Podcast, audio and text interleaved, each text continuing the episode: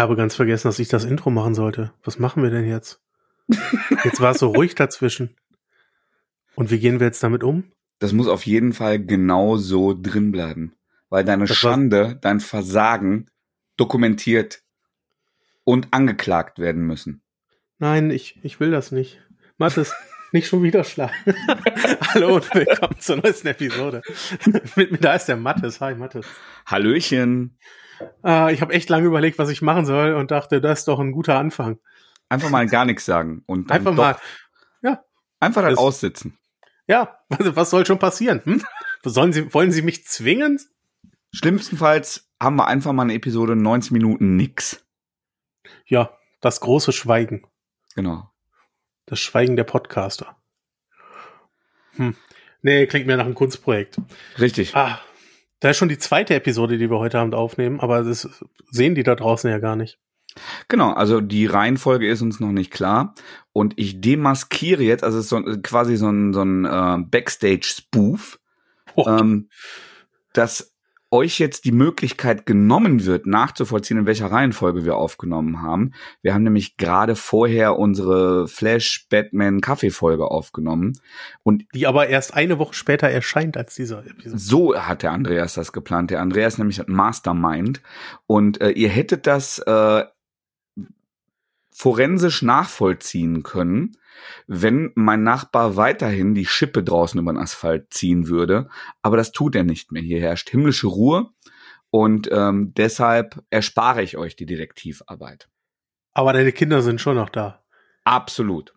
Ja, ich frage nur wegen der himmlischen Ruhe. Also. Ja, die sind, äh, die sind in der Falle. sehr, sehr gut. Ähm, wir müssen ein bisschen aufpassen, dass wir uns heute nicht leer quatschen, wa? Nö, also ich hab noch, äh, ich kann noch. Du kannst noch, sehr gut. Ich, Ich kann auch noch. noch. Ich auch noch. Ähm, wie sieht's denn bei dir aus? Was, was hast du in letzter Zeit so getrieben? Was hast du gespielt? Was hast du gelesen? Ähm, ich habe eine Menge gelesen, aber tatsächlich äh, habe ich ein Spiel mitgebracht, das ich ursprünglich in einem äh, meiner Steam Deck Kurzreview-Sammlung auf deinen Anti-Held veröffentliche. Da mache ich häufiger so, so Indie-Spiele, die ich zusammenfasse, die gut auf dem Steam Deck laufen. Also PC-Spiele, ähm, über die ich ein paar Sätze verliere.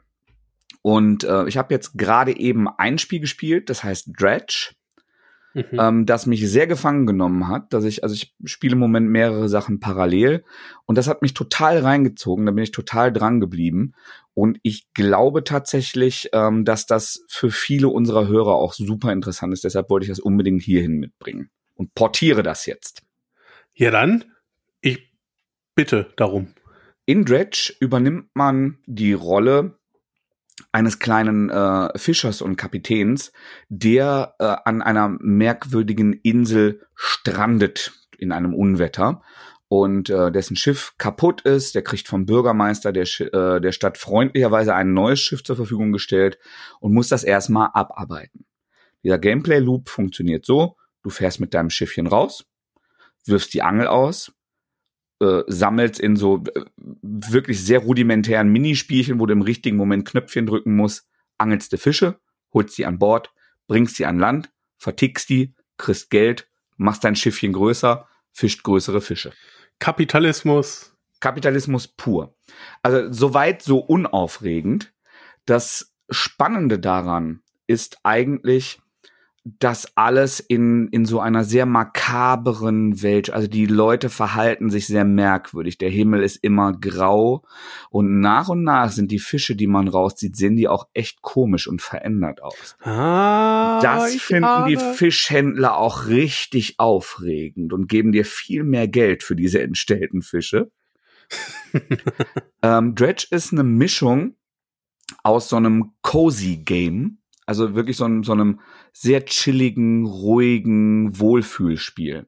Sowas wie Dorfromantik zum Beispiel, was man so zurücklehnt und dann so, so zen-mäßig immer die gleichen Aufgaben wiederholt. Ruhige Musik, so, so ähm, gemalte, ähm, sehr, sehr schöne Optik. Und das lullt dich so richtig ein. Aber es hat halt die ganze Zeit diese Gruseluntertöne. Diese, diese Lovecraft-Vibes. Mhm. Und es entsteht tatsächlich so ein richtiger Suchtsog, weil man sich denkt, ah, okay, äh, ich, wenn ich das mache, kann ich vielleicht das machen. Und wenn dann, wenn ich so ein Schleppnetz habe, muss ich gar nicht immer überall anlegen, sondern kann einfach fahren und dann sammle ich da mehr Fische drin. Und vielleicht, also da ist ja noch was versteckt, aber wenn ich da hingehe, dann kommen irgendwie Krakenarme aus der Tiefe und hauen mein Schiff kaputt. Wie kann ich das denn machen? Und im Grunde gibt's so mehrere Inseln, da fährst du hin, die sind auch durch so ähm, Textdialoge, die super geil gepaced sind. Also du kannst, du, du kriegst die Story gut mit, wirst aber auch nicht so mit Text überflutet und zugelullt. Und ja. ähm, ja, dann hast du an, an jeder Insel irgendwie ein neues Novum, irgendwas komisches, was nicht so richtig funktioniert und musst erstmal den Leuten zuhören und verstehen, wie du an diesem merkwürdigen Hindernis vorbeikommst oder wie du Felsen sprengen kannst und ähm, ja, also es ist vor allem dieses Fisch-Minispiel ein bisschen Wirtschaftssimulation, weil du das, äh, das Schiff aufbaust, ein bisschen Geschicklichkeit, weil du manchmal äh, großen, bösartigen Meereswesen ausweichen musst und so ein bisschen Adventure-Geschichte, wo du teilweise ähm, am, am richtigen Ort das Richtige sagen musst, um äh, Leute reagieren zu lassen. Und es hat so einen Umfang, ich habe es jetzt in 15 Stunden ähm, die Story durchgespielt und sehr gründlich gesucht. Ich glaube, ich werde vielleicht noch ähm, weitere fünf Stunden damit verbringen, jetzt die, die Fische, meine Enzyklopädie zu vervollständigen. Das ist ein bisschen wie Pokémon nur tot und stinkend. dass, dass du also es, diese, ja. Das ist schon wichtig, ja. Ja. Äh, und ich ich glaube, dass das sehr vielen Menschen sehr viel Spaß machen wird. Und man braucht kein Steam Deck dafür, auch wenn ich es darauf gespielt habe, denn das gibt es auf Switch und läuft da auch sehr flüssig und schön. Das gibt's für die PS4, für die PS5, für die Xbox, glaube ich. Das habe ich nicht nachgelesen. Aber das kann man auf so ziemlich allem spielen. Und sollte man. Das klingt, das klingt doch gut. Das klingt vor allen Dingen sehr entspannt. Und mit 20 Stunden ja auch recht übersichtlich, würde ich sagen. Genau. Also ein super Titel und äh, sehr alleinstehend und geile Atmosphäre, geiler Look. Sehr cool. Ein ganz ähnliches Schiffchen wie das in äh, Dredge hat Mickey Mouse im Terror Island. Fantastische Fahrten mit Mickey Mouse von Alexis Nesme. Spricht man das Nesme aus? Ich weiß es nicht. Vielleicht, vielleicht spricht man es anders aus. Ähm, und Mickey ist da als Kapitän so eines kleinen ähm, Schiffchens gemeinsam mit Donald und Goofy unterwegs, um ähm, ja das einer Dame dabei zu helfen, ähm, den den Verbleib des Vermögens ihres äh, verstorbenen Mannes aufzudecken. Mhm. Und ähm, die, die Geschichte ist mit viel Abstand das Unnötigste an diesem Buch. Das, das ist eine, äh, das ist halt so eine lustige Taschenbuch äh, Hirnaus Geschichte mit relativ wenig Twists, die relativ frühzeitig vorhersehbar sind. Ähm, die wahnsinnig ähm, aufwendigen Bilder die, die Perspektive. Also äh, ich glaube, dass es durchweg mit Buntstiften, auch häufig ohne, äh, ohne Konturlinien, dass es alles ein bisschen plastischer aussieht. Und es gibt ganz viele, ähm, es, es hat Albenformat, ist in, in, äh, in Textil gebunden, also der Buchrücken. Und ganz viele Seiten und Doppelseiten ähm, haben so einen Diorama-Approach. Also die Figuren sind immer ähnlich, ähm, ähnlich groß, so Daumen groß und du hast dann immer so vor, vor Details und ähm, Bildwitz strotzende, großformatige Bilder. Mhm. Und das sieht wahnsinnig toll aus und ist auch, ähm, es macht Spaß, sich darin zu verlieren, das zu erkunden und die, die Figuren haben einen ganz tollen Ausdruck. Die, die Lichtstimmungen sind super. Später geht's da auch in, in so einen ähm, zugeschütteten Tempel und äh, Also ganz viele so, so Abenteuer, Indiana Jones äh, Szenerien. Und das sieht alles echt super aus. Ist inhaltlich halt nur bisschen naiv, bisschen redundant. Und äh, was mir aufgefallen ist, der Humor ähm, wird eigentlich die ganze Zeit versucht herzustellen mit Szenen, wie sie in der Animation lustig wären. Aber dann ist es nicht animiert. Also, dass man dann halt so, so Slapstick-Momente hm, ich verstehe. Mit, mit seinem Gehirn ergänzt, weil man die aus so klassischen Cartoons kennt. Aber ähm, hier sind Aber halt eigentlich kommt es aus der Bewegung, ja. Genau, äh, eigentlich kommt es aus der Bewegung und äh, die, die statischen Bilder liefern, glaube ich, nicht immer den Humor, der, der hier zünden sollte. Also wenn man ähm, vertraut mit so Disney Classic Cartoons ist und das Gehirn das ergänzt, funktioniert das. Aber da bin ich ein, zwei Mal drüber gestolpert. Es ist vor allem ein, äh, ein wahnsinnig aufregender Bildband. Ja, verstehe ich. Okay. Interessant. Aber das hatten wir glaube ich, schon öfter bei aus der aus dieser Reihe von Egmont. Ähm, wie ist es denn ja. mit dem Ozean? Ja, der, der kam zu Erlangen 16 oder Erlangen 18 raus. Ja, genau. Der, Mickey und der verlorene Ozean, ja. So. Genau. Ja. Und ähm, da hatten wir ja auch schon so ein bisschen die Kritik. Er sieht wunderschön aus, ähm, aber inhaltlich konnte das nicht so viel. Und dasselbe nehme ich da auch so ein bisschen. Was, gar, was ja nicht immer schlimm ist. Nein, überhaupt nicht. Also ich glaube, dass das ist ja tatsächlich auch so die ähm, diese italienische Schule, diese diese ähm, etwas unscheinbaren Unterhaltungsgeschichten. Ich meine das gar nicht so despektierlich, wie das gerade klang. Die haben ja auch viele Leute geprägt und lustige Taschenbücher und Topolino haben viele äh, Leute geprägt aber es ist halt kein Barks und kein Don Rosa. Ja. Das muss einem klar sein, dass es da anspruchsvollere, inhaltlich anspruchsvollere, komplexere Geschichten gibt. Wir hatten, wie, wie hieß das äh, Dagobert-Ding, was wir neulich hatten? Das war, äh, das sah auch ganz toll aus und war aber der, der Drache von Glasgow, so hieß es, ja, glaube ich. Genau. Also das war inhaltlich deutlich aufregender. Okay. Und man muss ja dazu sagen, dass auch, ähm, ähm dass das 29 Euro für 56 Seiten sind. Yes. Also das ist natürlich dann der Knackpunkt, finde ich, für mich persönlich. Ähm, wenn ja. dann die Geschichte zu wünschen übrig lässt. Aber es ist halt auch, wie gesagt, hier in Line gebunden, ähm, Spottlack-Cover, dicke Seiten und also das, das ist haptisch, ist das schon was, aber auch schnell durch. Vor allem, weil weil es eben inhaltlich nicht so komplex ist. Also, also, da muss man ein Leser für sein oder eine Leserin, ähm, der oder die sich wirklich lange in Bildern verliert und das vielleicht auch Bock hat, häufiger nochmal rauszunehmen und sich in diese Bilder zu verlieren. Ja, und mehr wollte ich auch gar nicht hervorheben. Also, ja, dass genau. die Qualität der Bücher den Preis werden, da bin ich komplett dabei. Wer aber Comics holt, um des Lesens willen, der sollte bei 29 Euro wissen, dass er halt 56 Seiten bekommt. Ja. Und da ist dann nur um zu lesen gar nicht so viel. Da muss man auch den Rest drumherum zelebrieren und da sehr viel Spaß dran haben.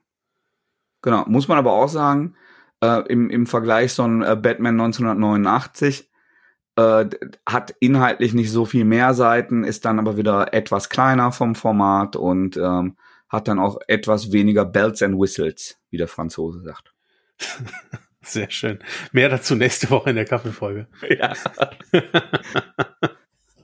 ich habe äh, einen, einen äh, Anachronismus gebraucht gerade. Wunder Eine ja, Zeitreise. Wunderschön. So. Boah, ich bin beeindruckt und ein bisschen stolz auf dich. Absicht und Meta. Was hast du denn gelesen, Andreas? Apropos Meta. ich habe gelesen äh, ein Superheldencomic, Hulk Monster Wahnsinn. Ähm, überraschenderweise erschien bei Panini, wer hätte das gedacht? Kracher. In, eine, in einem großen, schönen Album ähm, von Jim Ruck. Der ist wohl bekannter Illustrator, ähm, Grafiker und ist wohl schon länger auf dem Comicmarkt unterwegs. Ich glaube, ich habe noch nie was von ihm gelesen. Und ich weiß nicht, wie es dir geht, aber ich habe so Superheldengeschichten und deren Historie nicht immer so ganz im Blick. Ähm, zumindest nicht von allen. Nee. Und er hat sich nämlich dran gemacht und hat mit diesem Album die ganze Historie von Hulk aufgearbeitet. So die wichtigsten Punkte in der Historie von Hulk. Es fängt also quasi, ähm, es fängt mit dem grauen Hulk an, wenn man so möchte, ähm, und dem, dem Gamma-Unfall, wie er sich entwickelt äh, mit Betty Rose. Und dann mit jeder Seite springt man quasi in der Zeit nach vorne und erlebt die wichtigsten Punkte in Hulks Geschichte. Mhm. Und weil das ja nicht reicht und das nicht aufwendig genug wäre, die ganze Historie aufzuarbeiten, wechselt er dabei auch den Stil und die Präsentation zwischen den Seiten. Ähm, am Anfang ist also alles noch so ein bisschen gedecktere Farben, ähm, ein bisschen zurückhaltender. Wenn es dann so ein bisschen in Richtung 70er geht, wird es halt pastelliger, krachender, größer. Zwischendurch hat man Collagen, ähm, man hat Bleistiftzeichnungen, ähm, irgendwann wird es ein bisschen digitaler und hat da ganz, ganz viel Abwechslung drin. Das, das hat mir sehr viel Spaß gemacht. Am Anfang sind auch die Panels noch mit mehr von diesen Kästchen oben und unten, die beschreibend sind. Ähm, und die Sprechblasen sind noch gut gefüllt, möchte ich sagen. Mhm. Äh, auch, und auch das passt sich an. Man hat also wirklich eine Zeitreise hier innerhalb eines Albums, ähm, die man quasi mit dem Hulk begeht und unterschiedlichste Episoden erlebt, unterschiedlichste Momente aus Hulks Leben, die wichtig waren, die prägend waren, ähm, Begegnungen mit den, mit den Fantastic Four, mit The Thing, ähm, alles mit drin, alles mit dabei und das in einer unglaublich geilen Präsentation, äh, die man hier bekommt. Wir haben gerade über den Preis gesprochen, das hier kostet 24 Euro. Ich würde sagen, das sind 120 Seiten, ich weiß es gerade aber nicht. Und ist für mich ein kleines Highlight dieses Jahr, wenn ich ehrlich bin. Ach, weil, mir das, weil mir das auf eine sehr schöne Art und Weise, auf eine sehr verspielte Art und Weise halt die Story von oder die Historie von Hulk näher bringt. Und ich das Gefühl habe, jetzt weiß ich ganz gut Bescheid und ich habe währenddessen noch einen Comic gelesen und kein Sachbuch. Mhm. Ähm, hinten ist auch noch äh, World War Hulk ist mit drin. Ähm, genau. Und äh, wie das so ist bei diesen Ausgaben, stimmt, ähm, es geht bis Maestro quasi. Mhm. Und ähm, am Ende kriegt man noch so ein, ähm, so ein kleines ja, Making-of, würde ich mal sagen. Äh, so eine kleine Erklärung, welche Seite was rekapituliert. Ähm, man kriegt noch ein paar kleine Zeichnungen, man kriegt so, so Skizzen-Sachen, die er hat. Ich würde sagen, Vorlagen, die er genutzt hat. Also ein, ein sehr umfassendes Werk, wo sehr viel erklärt ist.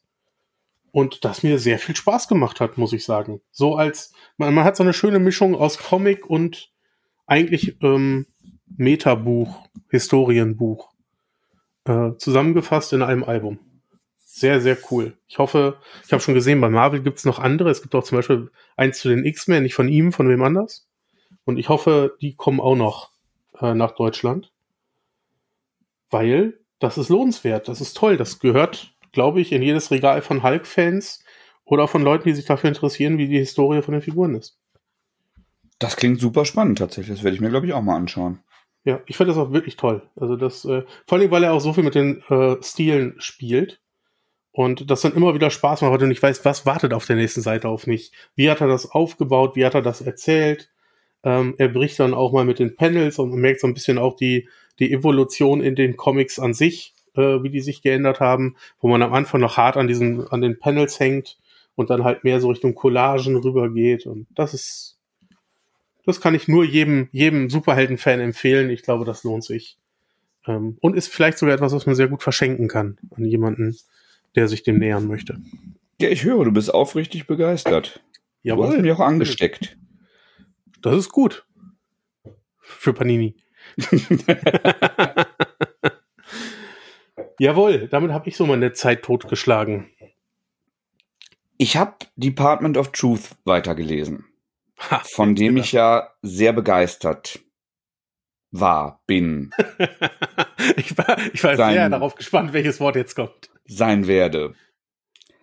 Ich, ich habe versucht zu ermitteln, ob das noch weitergeht und finde, also ich habe bis jetzt keine, ähm, vielleicht habe ich nicht intensiv genug recherchiert, aber ich glaube, das soll jetzt zu Ende sein mit Heft 22, was quasi das Ende vom vierten Volume ist. Du kannst gerne mal äh, parallel schauen. Ja. Es ist, ist ja tatsächlich für mich eine der besten Serien der letzten Jahre gewesen. Ich war wahnsinnig begeistert. Das, der vierte Band fühlte sich für mich wie ein Luftholen, für ein, wie ein Arrangieren, wie ein Schachfiguren in Position bringen für ein bald darauf, vielleicht im Band darauf oder im übernächsten Band nahendes Finale. Ich möchte gerne einwerfen, ähm, ja. in einer englischen Review steht, auf der Final Page steht wohl, The Department of Truth will return. Okay, das Vielleicht das nicht in der deutschen Ausgabe. Ja, genau. Also das, ich kann es jetzt auch nicht verifizieren, äh, mhm. aber das ist nur das, was hier geschrieben steht. Ähm, und auch wenn ich bei, bei Image selber gucke, steht bei bei ähm, Heft 22 End of Story Arc, aber nicht End of Series. Genau, also daraufhin deutet auch, dass es im Englischen äh, so, so ein Collected Volume gibt, das Heft 1 bis 17 enthält. Mhm. Ähm, und wenn man da Volume 1 dran schreibt, wäre es jetzt auch äh, eigenartig, das zweite Volume dieser Ausgabe mit fünf Heften zu bestücken, nachdem man erst 17. Das stimmt aber es ist, also man, man, es ist eigentlich ein Cliffhanger-Ende und ein offenes Ende und die, die Beziehung ähm, vom, vom Cole, von diesem äh, Hauptcharakter ähm, zu seinem Partner, die ist am Ende des Buches ähm, stark angespannt und belastet.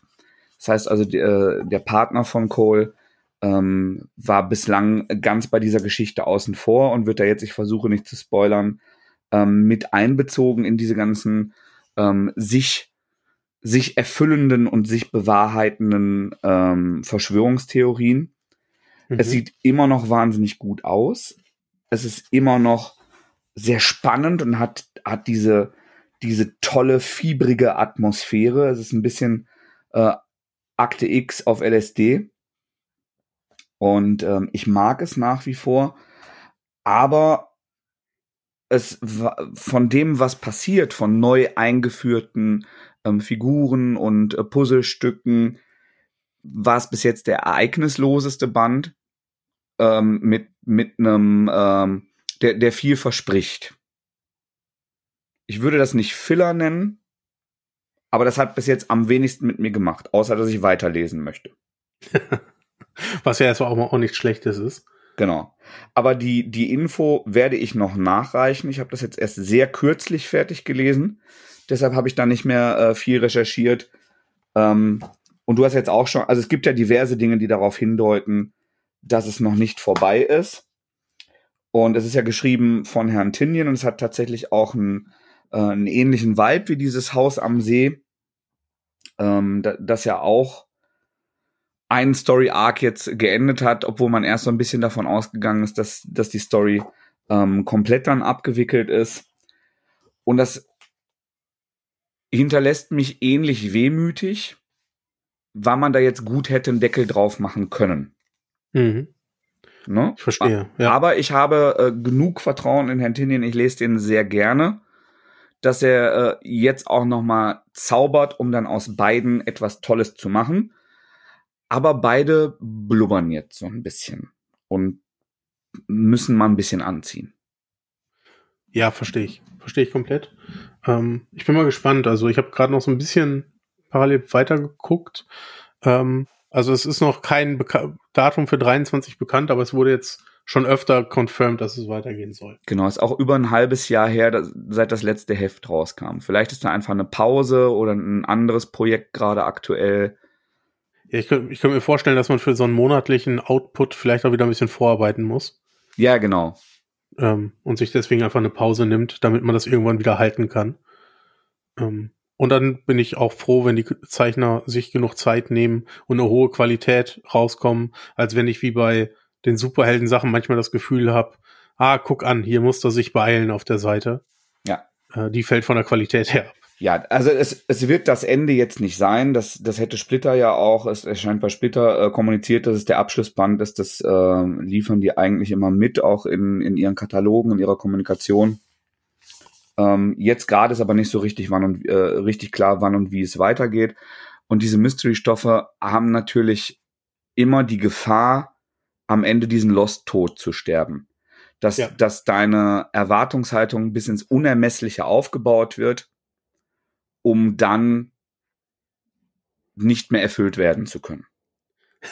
Lost wird unsere Generation auch für immer geprägt haben, glaube ich, ja, was das angeht. Es weil ist, man einfach jahrelang mitgefiebert ja. hat und es am Ende dann so, so ein, äh, so ein theologisches äh, Deus Ex Machina Ding ist.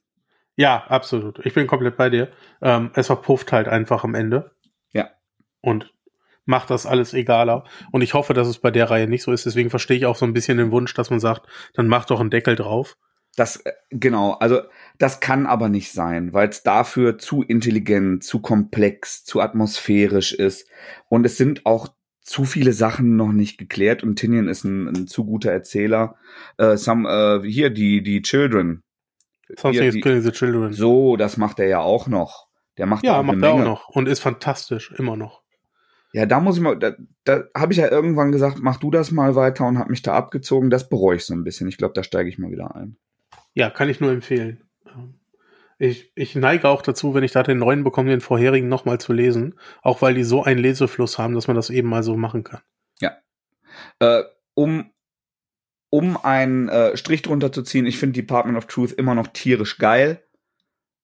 Der Bann lässt mich jetzt äh, aber so ein bisschen darben und in der Luft schweben. Und liefert nicht so, so richtig viele neue Antworten. Okay. Ah, ich bin auch gespannt, wie es weitergeht. Ich lese, äh, ich lese ja zeitverzögert dann auch noch, doch noch immer wieder rein. Ja. Und, jawohl. Ich bin ja nicht nur ein Fan von ähm, Mystery- und Horrorstoffen, sondern ich mag auch äh, anthropomorphe sprechende Tiere. das ist ja äh, ein ein. Ist mir noch gar nicht aufgefallen. Genau, also zieht sich durch. Ähm, die Tiere in Scurry, die totgeweihte Kolonie, erster Band äh, einer geplanten Reihe, ähm, haben aber keine Schwerter und keine fernöstliche äh, Kampfausbildung. Ich möchte aber, ja. ich möchte einmal kurz etwas, äh, was wir sonst nicht mal vom Klappentext äh, vorlesen. Oho. Ich hatte das große Vergnügen, Scurry über seine ersten Anfänge bis hin zu jener Saga, die es heute ist, zu begleiten. Es ist unbestritten von Panel zu Panel einer der wunderschönsten Comics, die ihr jemals erleben werdet. Es ist schwer, Comic und Künstler voneinander zu trennen. Max Smith hat diese Glanzleistung im Alleingang vollbracht. Wenn ihr eine Serie wie Scurry entdeckt, grenzt das an Magie. Genießt diesen Comic, eine so selten und von Herzen kommende Schöpfung eines Ausnahmekünstlers. Das hat gesagt John Mueller, der nicht nur der erste Comic-Künstler ist, den ich jemals interviewt habe für dein Anti-Held, Video-Interview damals für Oink bei Splitter erschienen, sondern mittlerweile Art Director bei Blizzard für Diablo 3 und 4. Ja, und da hat er gute Dinge getan. So vergeht die Zeit. Genau. Ähm, aber da, da, das äh, wollte ich nicht, nicht unerwähnt lassen, weil es ein Zitat ist, was mir auffiel und weil ich es auch extrem gut fand. Wenn man jetzt gemein sein will, kann man ein bisschen sagen, es ist Watership Down mit Mäusen. Aber du bist ja gar nicht gemein. Aber ich bin nicht gemein und das wird der Sache auch nicht gerecht. Denn ähm, es ist mystischer. Es schließt diese Episode schön ab so dass es zu Ende sein könnte, wenn es sich nicht weiter trägt und finanziert. Ähm, es ist in einem etwas kleineren, diesem ähm, Crosscult üblichen, leicht verkleinerten Format, was aber ähm, vom Verhältnis der, der Sprechblasen und Panels sehr gut passt. Also es scheint darauf angelegt zu sein. Es sind verhältnismäßig große Panels und Texte. Das ist cool. Dann kann man das in, in Ruhe auch zurückgelehnt lesen in unserem Alter, ja. Genau. Und es ist das ist halt eine sehr, sehr geile, sehr plastische digitale Airbrush-Malerei, die der Herr Smith da benutzt. Und es geht äh, um eine Kolonie von Mäusen, die in einem leerstehenden Farmhaus leben. Mhm. Und ähm, wir, wir erfahren etwas mehr im Laufe der Zeit, an, wirklich schön angedeuteterweise äh, über die Welt der Menschen und den Zustand der Welt. Und ähm, die Mäuse haben einen politischen Streit darüber, ob man in dieser Kolonie, in diesem äh, Haus verbleibt oder ob man äh, einen angeblich in der Nähe gekenterten Lebensmitteltransporter besucht, um da Vorräte zu holen. Wieder andere wollen äh, komplett weiterziehen an einen neuen Ort, wo möglicherweise auch schon neue Vorräte sind. Und die haben dann tatsächlich auch so Macht- und Intrigenspiele untereinander. Verstehe. Also so ein bisschen die Gesellschaft die, äh, wird da abgebildet, die da lebt. Genau, also es ist so, so ein äh, angedeutet ähm, politisch. Die, die Mäuse haben unterschiedliche Interessen, unterschiedliche Strömungen und äh, die, die einen sind egoistischer, die anderen sind, äh, sind empathischer gegenüber auch älteren und, äh, und äh, kranken Mäusen, die sie irgendwie mit versorgen wollen. Ähm, das steht aber nicht im Vordergrund. Das schwingt so mit und im Vordergrund ist, ist das eigentlich so ein Heldenepos. Also wirklich eine, eine Quest, eine Reise, wo ähm, Scurry, diese, diese rote Maus vom Cover, die titelgebende, ähm, in Begleitung einer äh, seines Freundes, einer Ratte, ähm, die natürlich körperlich überlegen ist und, und so ein bisschen der Hau drauf ist der Truppe. Und ähm, eine, eine weitere Maus, ähm, die, die die Tochter ähm, des, des Häuptlings, des Anführers ist, die ziehen halt erst getrennt voneinander los und erkunden so ein bisschen ähm, die, die Gegend und lernen dabei neue Wesen kennen und lernen so ein bisschen diese Umgebung kennen. Und dabei treffen sie auf andere Tiere und andere ähm, Strukturen, andere soziale Strukturen und das also alles hat was von von so einer Fantasy Queste, von so einer Fantasy Reise. Das klingt verdammt gut. Das, das ist super gut und es äh, ich möchte nicht zu viel spoilern. Es hat tatsächlich ähm, eins zwei echt interessante Twists, die ich nicht hab kommen sehen. Ähm, und sieht toll aus und hat viel Fleisch auf dem Knochen und ist vor allem für Leute gemacht, die Watership Down geil fanden oder Miss Brisby und das Geheimnis von Nim. Ähm, da, das sind so Sachen, mit denen ich groß geworden bin und das hat ähnliche Vibes, macht aber auch was eigenes und sieht vor allem moderner aus. Ja, und es ist der, der erste Band, bei dem, wenn es nicht weitergeht, trotzdem so halbwegs ein Deckel drauf ist. Es würde mich aber sehr freuen, wenn es fortgesetzt wird. Klingt ehrlicherweise auch so ein bisschen wie eine Vorbereitung auf wirklich eine, eine Animationsserie. Ähm, vorstellbar, was würdest du sagen? Also, dass es mal so angedacht war? Ich bin nicht sicher. Also ich habe mich zu wenig mit dem Schaffensprozess äh, beschäftigt. Ähm, es ist wohl ein Webcomic. Ah, okay. Hm. Also wie, inwiefern der noch weitergeführt wird, habe ich nicht weiter recherchiert. Ich ich glaube aber, dass es tatsächlich, das funktioniert sehr gut als Comic. Und ich weiß nicht, ob eine, eine Serie, ähm, also es hat auch ein sehr gutes Pacing, aber ob man eine Serie nicht zu sehr strecken müsste. Spielfilme könnte ich mir vorstellen, aber ich glaube nicht, dass es aktuell einen Markt für ernste, düstere Animationsfilme gibt. Das würde ich mir sehr wünschen, sehe ich aber nicht, wenn ich mir so die, die ja, Historie der Veröffentlichungen angucke. Das, das verstehe ich komplett. Sehe ich auch nicht, dass es den gibt. Ich würde mir den ja auch sehr wünschen. Ja. Ähm, ich bin gerade, also auf der Seite scheint man noch den Comic komplett lesen zu können. Ja, genau. Es ist ein äh, Webcomic. Ja. Ich habe noch nicht geschaut, wie viel weiter es geht. Bisher noch gar nicht. Seit Januar ist nichts mehr erschienen. Ähm, Und das Januar sind, war der sind das die drei Episoden oder? Ähm, Weil drei sind jetzt in dem ersten Band drin. kann ich hier schlecht sagen. Hier sind mehr Episoden aufgeführt, mhm. aber ich kenne ja den Inhalt von den Episoden nicht. Ähm, daher kann ich dir nicht so richtig sagen, ob das, ja, okay. ob das an derselben Stelle zu Ende geht. Also zehn Episoden sind da. Nee, tatsächlich, ähm, ich habe jetzt mal auf die zehn geklipp, äh, geklickt und äh, das ist das Cover vom letzten Kapitel. Also auch diese Episode 10 ist in diesem Buch bereits abgebildet. Okay, ja, dann geht's nicht weiter. Ähm, dann ist es online bisher noch nicht weitergegangen, weil der letzte Eintrag ist quasi der Hinweis, dass man jetzt das Buch ordern kann. Ja. Aber ist ein geiles Ding und hat mich sehr überrascht. Ja, und wer vorher mal reingucken möchte, kann das dann ja auch auf der Seite machen.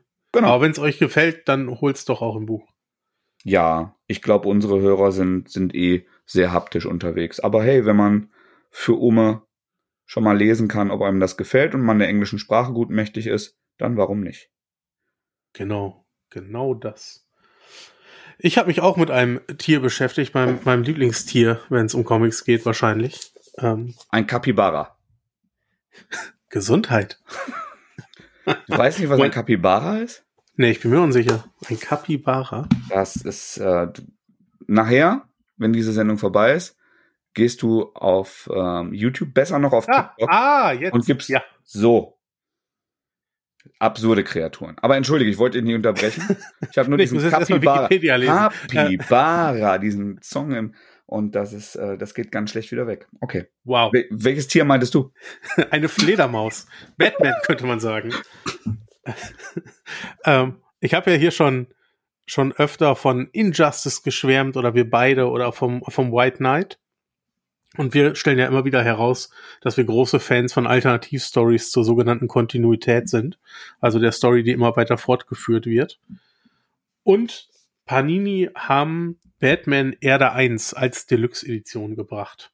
Ähm, Erde 1 ist eine Reihe, wo ähm, immer, wo jetzt mittlerweile, ich glaube, vier Reihen erschienen sind. Green Lantern, Wonder Woman, die haben wir beide auch im Deutschen bekommen. Green Lantern ist noch nicht abgeschlossen.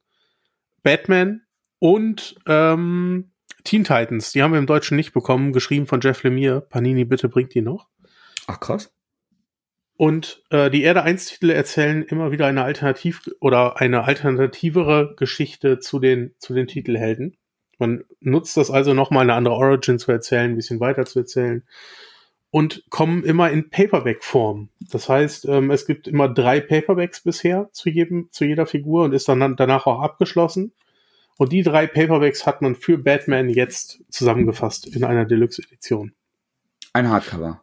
Ein Hardcover, ein was, wunderschönes Hardcover. Wie viele Seiten hat das und was kostet das?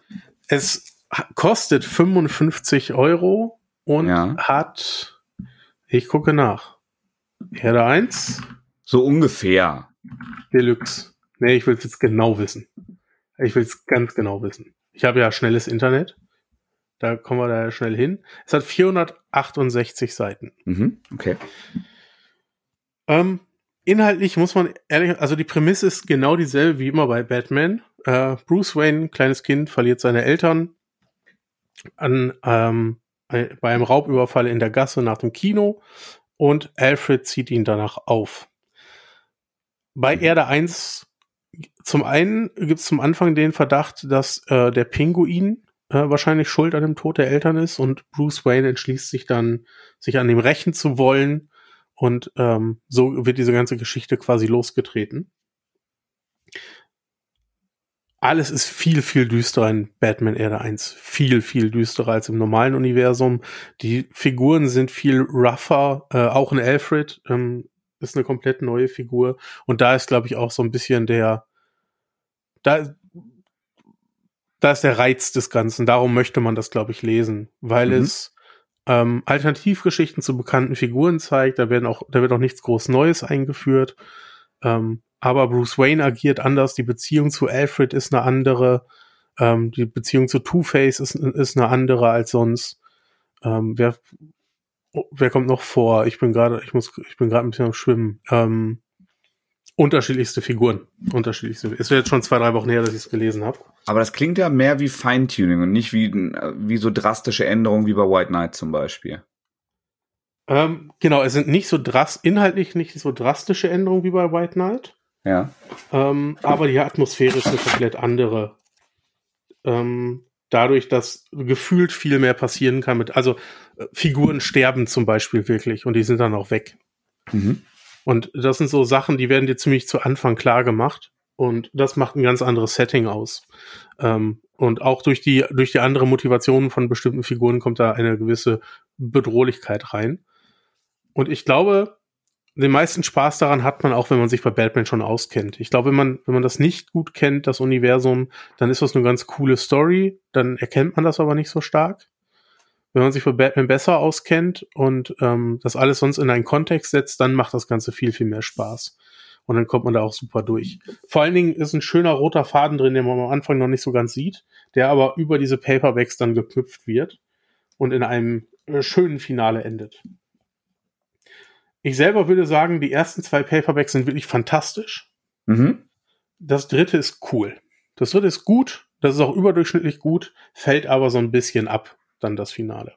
Hast du das sehr nah beieinander gelesen oder hast du das so verteilt? Ich habe es jetzt nochmal gelesen. Also damals habe ich es verteilt gelesen. Mhm. Ähm, da waren die ersten beiden waren schon draußen und das, den dritten habe ich dann irgendwann gelesen, als er kam. Da war bestimmt ein Jahr dazwischen. Und das jetzt habe ich aber innerhalb von zwei Abenden, glaube ich, nochmal gelesen. Und ich hatte damals schon den Eindruck und habe ihn jetzt immer noch. Nice. Ähm, richtig gut geschrieben von, von Geoff Jones, gezeichnet von Gary Frank. Äh, die hatten wir vor kurzem schon mal Geiger zum Beispiel, haben wir von denen auch hier besprochen, von den beiden. Ja, ja, ja. Äh, oder drei Joker. Und Gary Frank ist halt echt eine Bank, wenn es um Zeichnung geht. Ähm, der diesen realistischen Stil mit sehr vielen Details, äh, viele Schraffuren drin und dann noch so dunkle Farben mit da drauf. Ähm, das kann er halt. Und das sieht richtig, richtig gut aus. Aber und trotzdem glaub, immer noch so, so starke Outlines irgendwie, ne? Dass es sehr detailreich ist, aber immer noch comickig aussieht, oder? Ja, genau. Also man sieht so richtig, wie er sich von außen nach innen arbeitet ja. äh, bei seinen Figuren. Außen noch stärkere äh, Outlines, die Gebäude meist noch ein bisschen stärkere und nach innen dann aber so Feinheiten wirklich mit sehr feinen Strichen. Ähm, sieht richtig gut aus. Und ich glaube, er setzt damit auch so einen Standard bei DC, wo dann anderen Zeichnern gesagt wird, hier, geh mal in die Richtung, so wollen wir aussehen. Ja, ähm, ähnlich wie es auch ein Jason Fabok macht. Also ich habe immer so das Gefühl, das sind so Zeichner, an denen wird sich da orientiert, egal was ich von DC in die Hand nehme. Ähm, und hat mir sehr gut gefallen, gehört auch, finde ich, in, in, in jede Batman-Sammlung. Also Richtig schöne Monster neue Erzählung Madness, von dem, was Batman man Erde 1. Okay. ja, das ist der Nachteil am Podcast. Ich werde Scary lesen, du wirst die äh, Batman Erde 1 lesen. Ähm. Halt Monster Wahnsinn habe ich jetzt auch Bock. Aber Batman Erde 1 noch ein bisschen mehr. Habe ich tatsächlich auch schon lange mir vorgenommen und nie so den Schubs gehabt. Ja, und das ist jetzt, glaube ich, ein, ein guter Zeitpunkt, ja, vor allem, wenn man es dann noch schick im Regal stehen hat, da bin ich immer großer Freund von. Ja, das klingt schon nice. Dass dann auch abgeschlossen ist und habe ich Bock. Ja, abgeschlossen ist wirklich ein großer Faktor auch für mich, wenn ich mir solche Sachen, äh, solche Sachen hole. Und wenn ich dann weiß, ich setze mich jetzt hin und dann bin ich in zwei, drei Abenden bin ich da durch und dann habe ich eine abgeschlossene Story, das macht mir schon viel Spaß. Und ich hoffe jetzt auch, dass, dass die Wonder Woman in dem Format nochmal bringen, Erde 1 und Green Lantern, wenn es abgeschlossen ist. Dann hätte man so alle Erde 1 Titel im Regal stehen. Und vielleicht nutzen sie es ja auch, um die Teen Titans zu bringen. Ich meine, Jeff Lemire wäre eigentlich Argument genug, finde ich. Ja. Ähm, aber auf meine letzte Nachfrage im Panini-Forum hieß es noch, na, wir haben gerade erst von George Press die Teen Titans gebracht. Mal gucken, was in Zukunft kommt. Drücken wir mal Schauen die Däumchen. Schauen wir mal. Ich glaube, wir haben es, ne? Wir haben es dann bleibt mir noch eine Sache auf jeden Fall zu machen. Und ich hasse die Sache, die ich dann, die ich jetzt mache. Aber, liebe Leute, wenn euch das Ganze hier gefällt, was wir hier machen, dann bewertet uns doch bitte auf Plattform, folgt uns, liked uns, alles was geht. Äh, für euch wenig, wenig Aufwand, für uns eine große Hilfe. Und das soll es zudem auch gewesen sein. Und dir, Matthias, vielen lieben Dank für deine Zeit. Ich danke dir, Andreas. Hat mir wie immer sehr viel Freude gemacht. Mir auch. Und euch vielen, vielen Dank fürs Zuhören und bis zum nächsten Mal. Ahoi.